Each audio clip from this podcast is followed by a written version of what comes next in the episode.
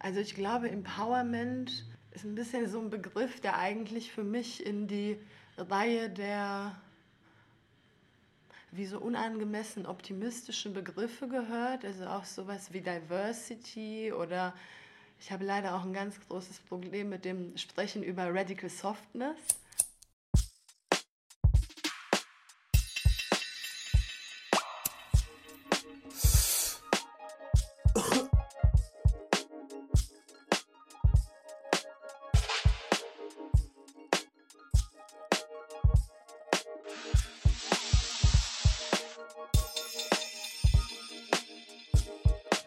Eine Tüte Tabak mit Ines Marci.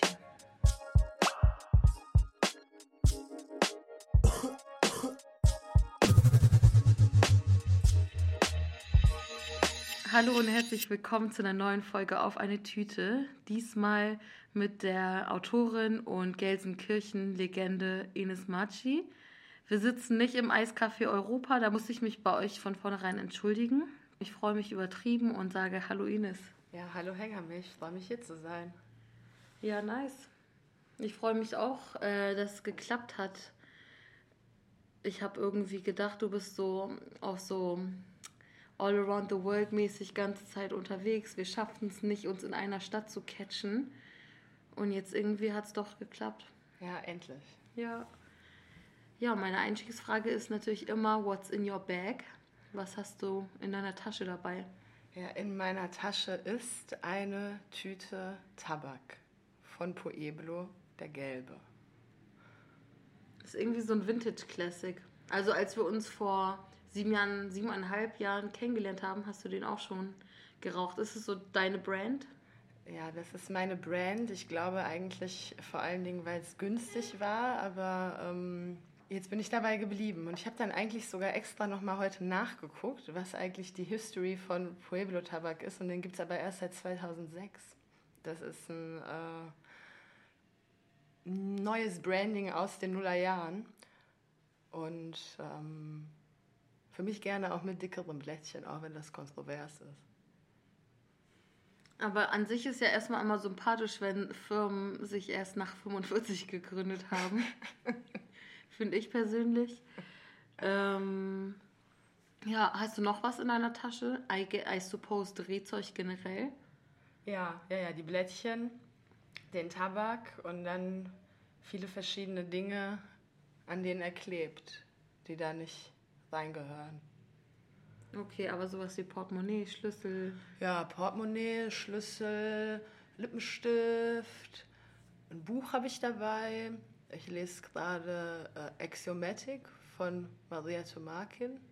Das ist ziemlich geil, aber ein bisschen deprimierend. Deswegen äh, kleine Dosen. Hast du so einen Lieblingslippenstift, den du immer dabei hast, oder ist es so Seasonal Colors? Na, jetzt gerade habe ich so einen, ich hatte mal so eine Lesung in Wien und da hatte so ein Mädchen ziemlich guten Lippenstift drauf. Und dann habe ich sie gefragt, was das ist und das alles mitgeschrieben und mir genau die gleiche Farbe nachgekauft. Weiß ich jetzt natürlich nicht auswendig, aber von Chanel. Mhm. Man gönnt sich ja sonst nichts. Der Ton beschreiben? Berry, würde ich sagen. Stark. Ja, du hast ja schon gesagt, das Buch, was du gerade liest, ist ein bisschen Depri. Das bringt uns natürlich direkt zu den Heavy Topics rüber den Emotional Baggage. Was schleppst du gerade mit dir rum? Mm, ich schleppe gerade mit mir rum die über 60.000 Schuss Munition, die die Bundeswehr verloren hat. Hm. Ja. Die habe ich dabei.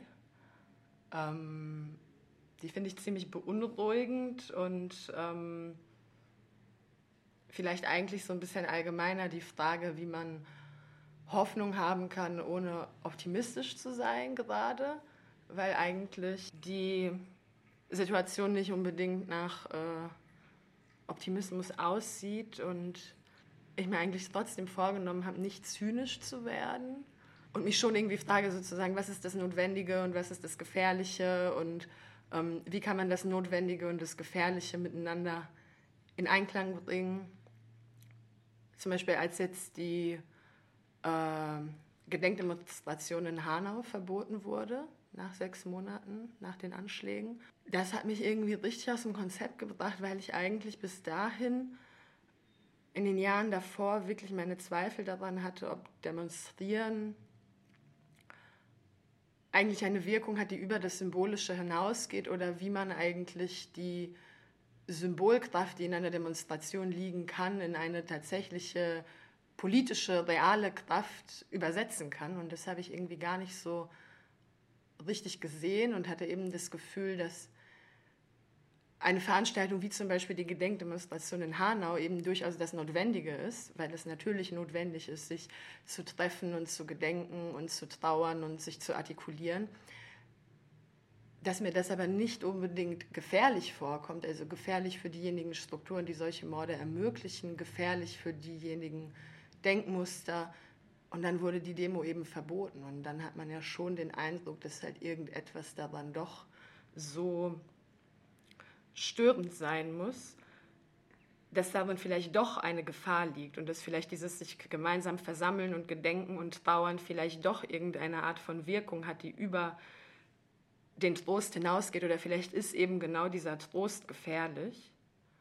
Und genau, vorher dachte ich eigentlich, dieses gemeinsame Sprechen ist schon so von Staat und Kapital irgendwie vereinnahmt, dass ähm, man eben irgendwie in die Leere hineinspricht und vielleicht ist diese Vereinnahmung ja gar nicht abgeschlossen. Vielleicht gibt es doch Lücken im Zaun. Vielleicht gibt es doch Momente der Gefahr. Und vielleicht war das eben vielen anderen auch schon vorher klar. Und ich bin da nur so ein bisschen müde geworden und habe zu viele Nachrichten geguckt oder so. Ähm aber dieses an sich sehr deprimierende und erschreckende Verbot hat mir vielleicht die Augen dafür geöffnet, dass wir doch gefährlich sein können, wenn wir wollen. Ist dieses Gefühl etwas, was dir auch so ein gewisses Empowerment gibt, also dass man auch ein Threat sein kann? Also ich glaube, Empowerment ist ein bisschen so ein Begriff, der eigentlich für mich in die Reihe der wie so unangemessen optimistischen Begriffe gehört, also auch sowas wie Diversity oder ich habe leider auch ein ganz großes Problem mit dem Sprechen über Radical Softness, weil das so Worte sind, die auf so eine bestimmte Art von Wohlfühlen hindeuten, die mich, glaube ich, gar nicht so interessiert oder die mir sozusagen ähm, nichts sagen. Aber genau, wenn man jetzt sagt, okay, ich schreibe und ich äh, habe mich entschieden, dass das meine Arbeit sein soll, dann ist es natürlich ein, ähm, ein beruhigendes Gefühl, dass man noch beunruhigende Sachen sagen kann. Aber das ist natürlich auch alles total abstrakt und letzten Endes ähm, bin ich mir immer noch ziemlich unsicher, ob es irgendetwas gibt, was man schreiben könnte oder irgendeine Demonstration, an der man teilnehmen könnte oder irgendein Plakat, das man hochhalten könnte, das verhindert, dass die nächsten Leute ermordet werden. Und ich meine, wenn man sich zum Beispiel anschaut, was mit den Black Lives Matter Demonstrationen ist, dann sieht man ja auch, dass die Stärke der Gruppen, die da arbeiten, darin liegt, dass sie eben diese Fragen gleichsam zu überspringen scheinen und gleich in das Handeln übergehen und gleich etwas für ähm, die Gemeinschaft tun im Kleinen und gleichzeitig ist das alles natürlich nicht auf Deutschland eins zu eins übertragbar, also diejenigen Ansätze, die sozusagen von der Community handeln, weil da auch so viel aufgefangen wird, was der Staat einfach nicht macht. Und der Staat hier in Deutschland erscheint mir zwar durchaus als Problem, aber er ist ja auf jeden Fall anwesend. Mhm. Ja, voll.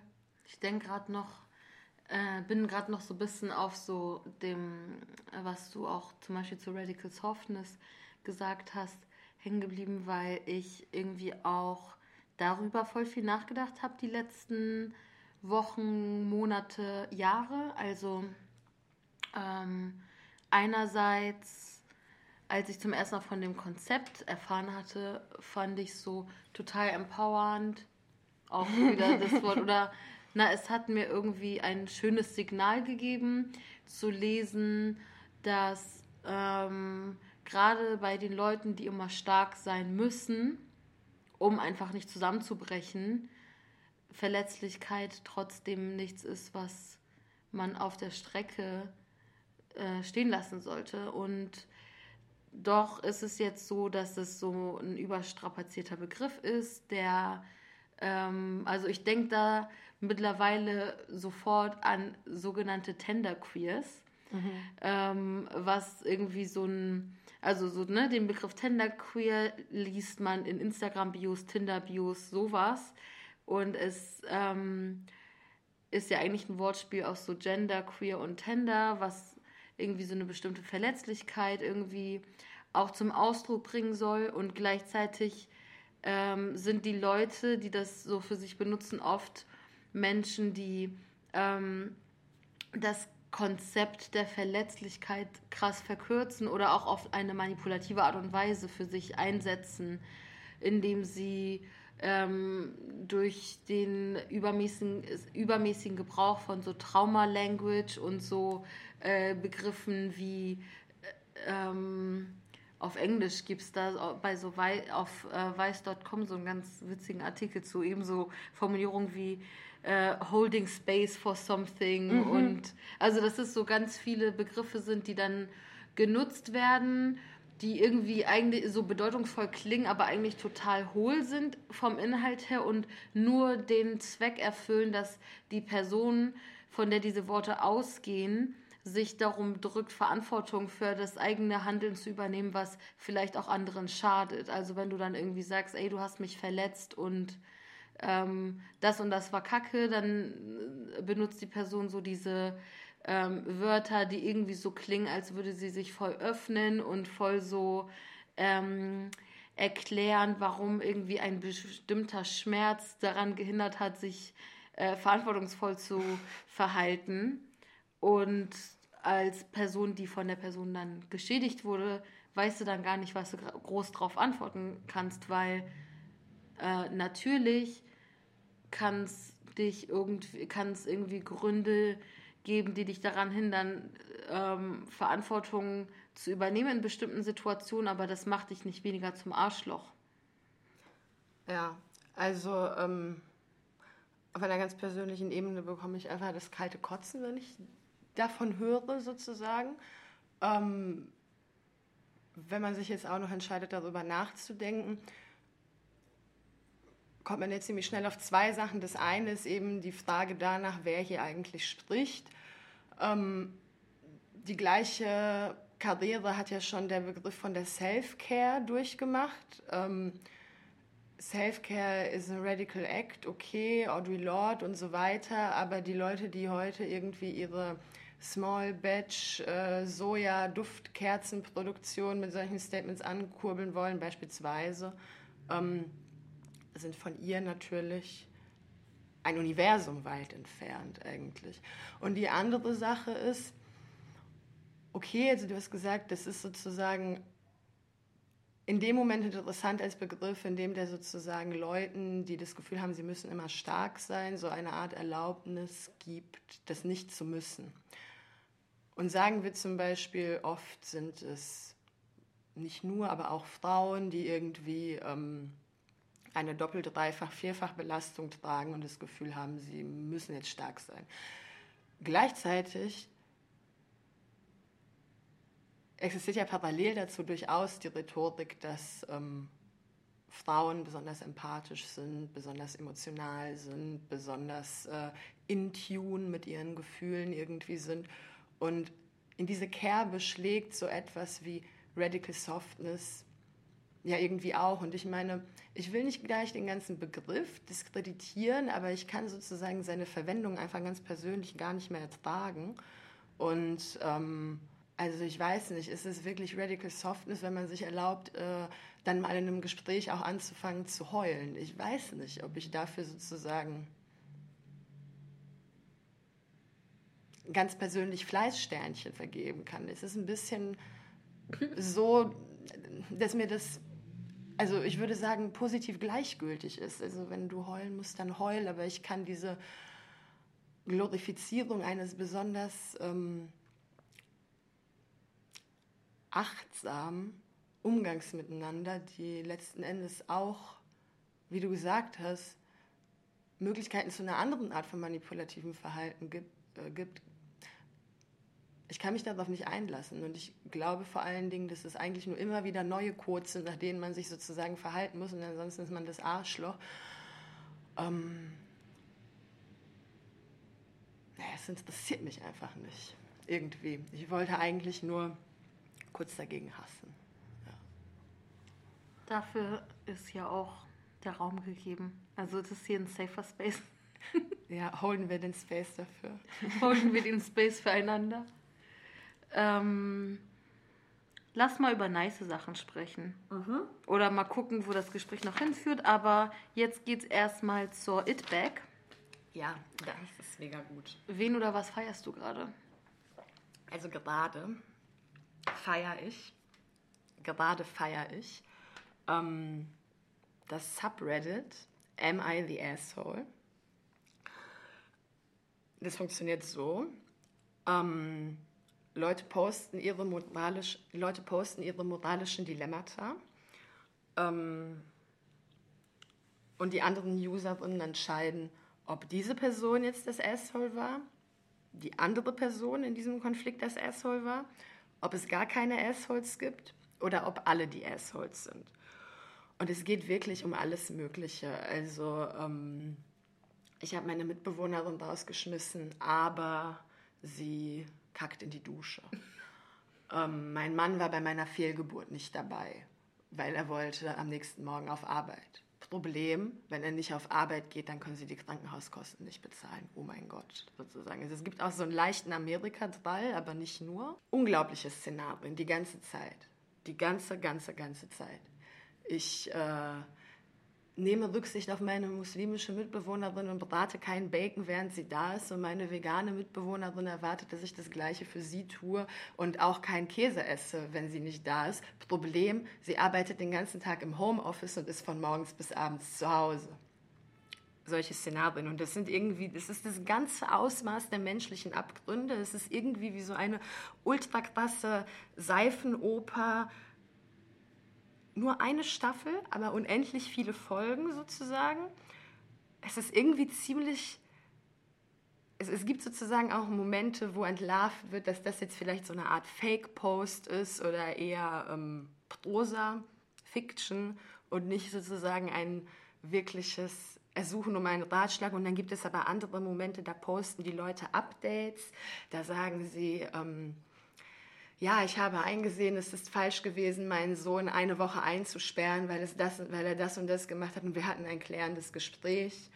Oder ähm, sie sagen, erinnert ihr euch noch damals, habe ich gepostet, weil mein Mann meinte, ähm, ich äh, habe diese 30 Kilo zu viel abgenommen und ich habe jetzt entschieden, 100 Kilo abzunehmen und habe ihn rausgeschmissen. Und er ist dann die 100 Kilo sozusagen. Mhm. Ähm, genau, die Updates sind eigentlich das Schönste daran.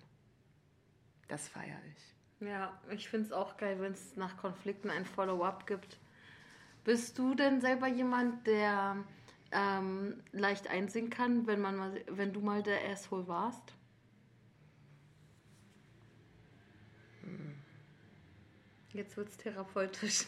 Ja, ich würde zu Ja tendieren, aber in letzter Instanz kann ich das vielleicht nicht beurteilen. Auf jeden Fall ähm, vertrage ich mich gerne schnell. Bist du nachtragend?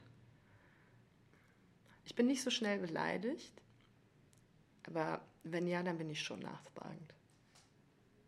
Ich denke, also ich persönlich bin so, ich versuche nicht nachtragend zu sein im Sinne von ein Konflikt ist gelöst und dennoch verhalte ich mich so, als wäre er es nicht. Also ich mag klare Luft, aber ich vergesse nicht, dass Sachen passiert sind. Ich habe kein Kurzzeitgedächtnis und ich finde, das bewährt sich, weil wenn jemand ähm, sich zehnmal hintereinander scheiße verhält, wirst du beim elften Mal schon die anderen zehn Male benennen. Ja, das ist natürlich wichtig und ich glaube aber auch, es gibt einen Unterschied sozusagen zwischen sich streiten ähm, und irgendwie so ein Mangel an zwischenmenschlichen Respekt oder so. Also ich finde im Streit, was im Streit gesagt wird, kann durchaus auch manchmal im Streit bleiben. Und ich würde sozusagen das nicht in meinen inneren Karteikasten stecken und dann bei nächster Gelegenheit wieder rausholen. Also wenn das nachtragend sein ist, dann bin ich nicht nachtragend. Ähm, aber so die kleinen Spitzen des Alltags, die sozusagen ohne Konflikt über die Bühne gehen, die habe ich mir alle gemerkt. Falls hier jemand mithört. Ich erinnere mich. ähm, ja, gehen wir, bleiben wir in der Vergangenheit. Es geht um die Katze im Sack. Was ist ähm, etwas, wofür du dich früher geschämt hast und heute nicht mehr? Du musst nicht sagen, du bist jetzt in der Hinsicht empowered und stolz, aber also kannst du natürlich auch, aber es ist erstmal so das Verlernen einer Scham. Mm. Ja, also witzige Antwort wäre mit offenem Mund einschlafen. Das ist äh, mittlerweile egal. Die neutrale Antwort wäre, glaube ich, Körperbehaarung. Wobei ich das Gefühl habe, das haben bestimmt auch schon viele Leute gesagt. Es ist ja eigentlich der Klassiker. Ähm es ist auch alles ein bisschen egal eigentlich, aber ähm das wusste ich ja mit 17 noch nicht. Mhm. Ja, es ist schon krass, wie so egale Sachen Körperbehaarung dennoch damals ein wie die Welt erschienen. Also ich weiß noch, dass ähm, damals die Tatsache, dass ich mir die Augenbrauen nicht zupfen durfte in der Frühpubertät oder die Beine nicht rasieren durfte oder dicke Haare hatte, dass das so für mich irgendwie, ich hatte so das Gefühl, diese Tatsachen schieben so einen Riegel zwischen mir und der Welt und ähm, ich komme nicht in so eine bestimmte Gesellschaft rein, wo ich aber gerne rein möchte, weil ich Sachen nicht darf oder so. Und heute gibt es nichts, was mich weniger beeindruckt als ein behaarter Körper oder ein rasierter Körper. Also so, es ist nicht so, ähm, es gibt keine, also niemand ähm, beeindruckt mich als besonders radikal, weil er irgendwie Achselhaare hat. Ja, das ist äh, gut.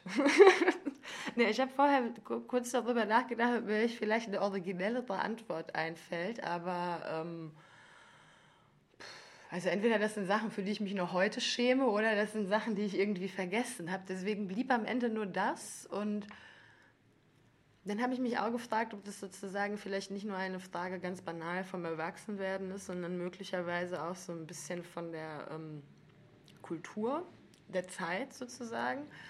Also ähm, ich kann mich zum Beispiel erinnern, mich hat es extrem krass beschäftigt, dass meine Kopfhaare, dass da so ähm, einzelne Haare abstanden. Also ich weiß nicht, wie man das beschreibt. Frizz mhm. vielleicht. Und darüber habe ich so viel nachgedacht und ich habe halt nichts mehr gewollt, als extrem glatte Haare zu haben.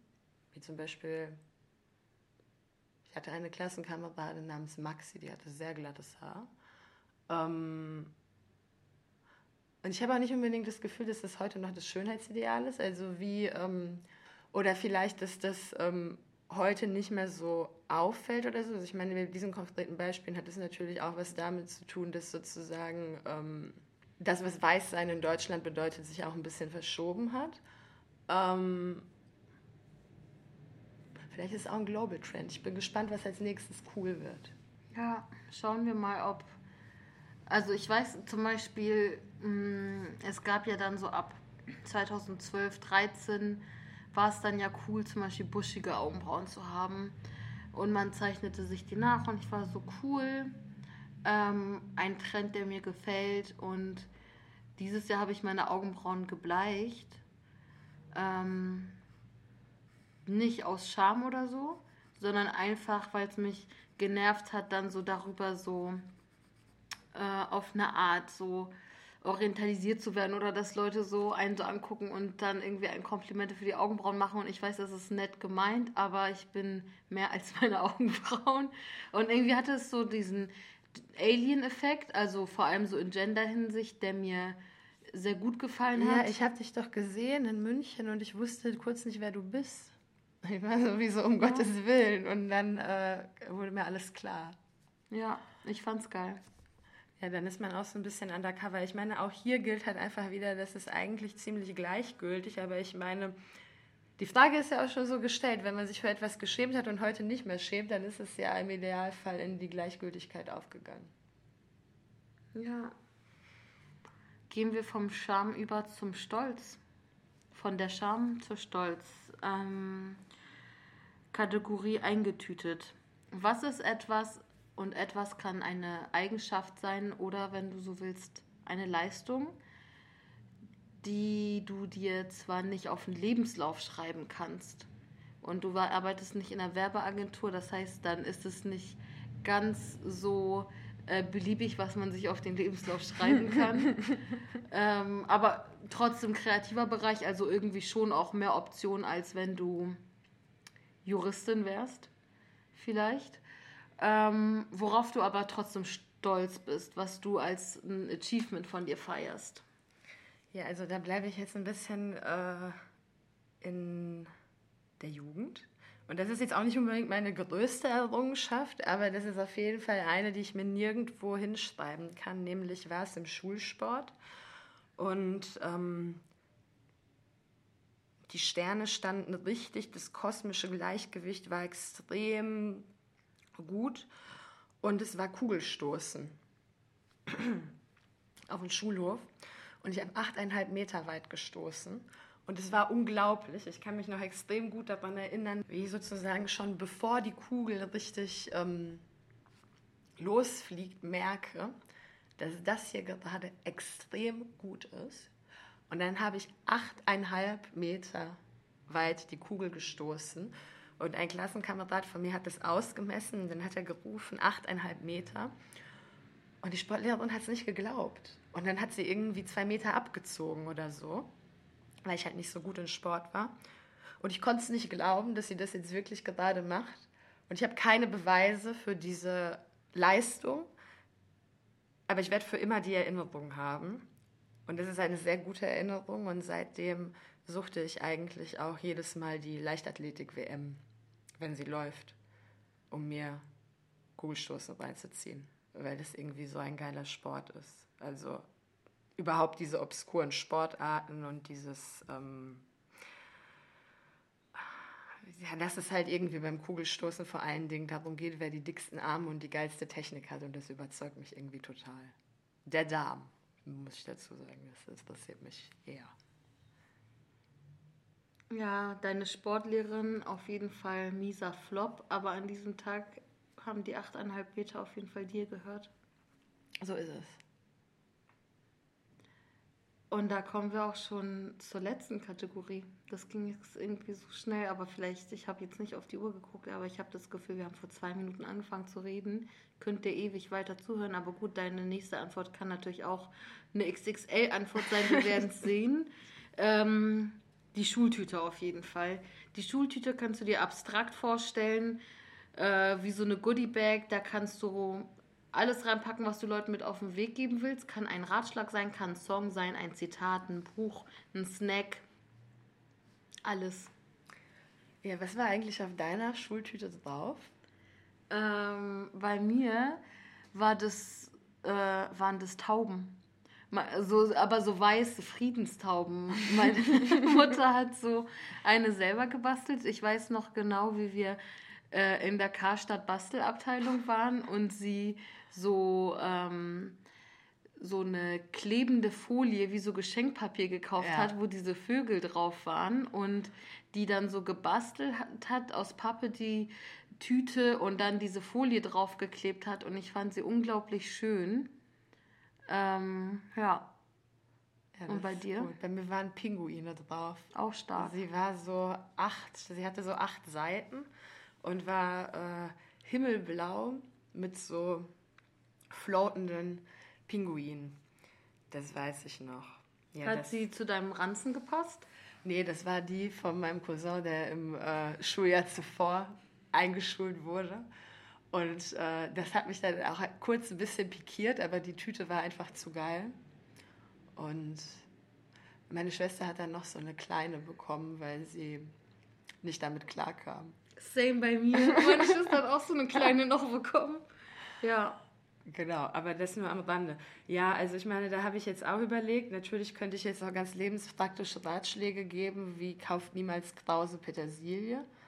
Ähm, das könnte auch von meiner Schwester kommen. Sie, ich habe für, äh, ich hatte so Küchenpflanzen und im Baumarkt gab es nur die Krause Petersilie und ich war so besser als keine Petersilie, I guess. Und sie kommt so rein, sie so, wofür nutzt du sie? End of the day, sie ist vergammelt, ich habe sie nicht ein einziges Mal benutzt. Ja, also, wofür nutzt man die? Ich glaube, die gibt es immer in diesen ähm, äh, Suppengemüsesets. Stimmt. Wo auch so ein Stück Sellerie dabei ist und so. Ähm, Sellerie, Lauch und äh, Stück Petersilie und eine Möhre. Und eine Möhre. Oder wenn man irgendwo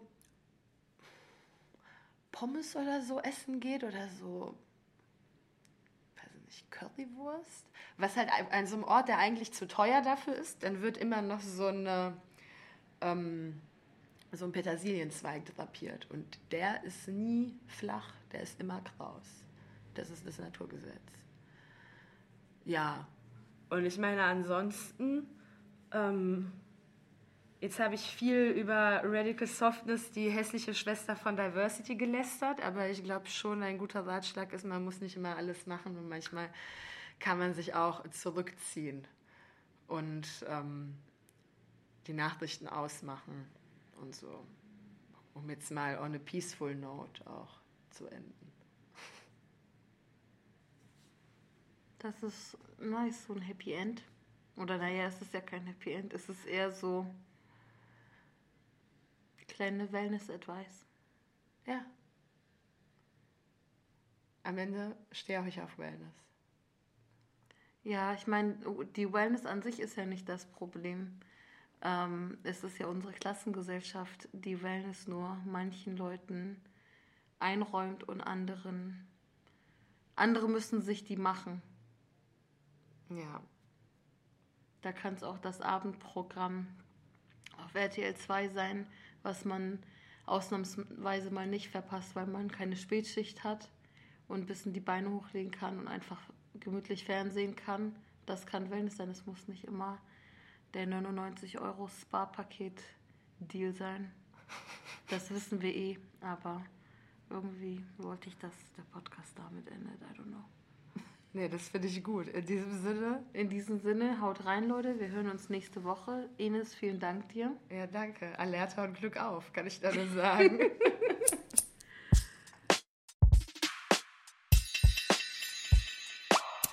Das war der Podcast auf eine Tüte. Der Jingle wurde von Neda Sanae, aka Nedalot, produziert. Konzept, Produktion und Redaktion sind von mir, Hengame Yakubi Farah.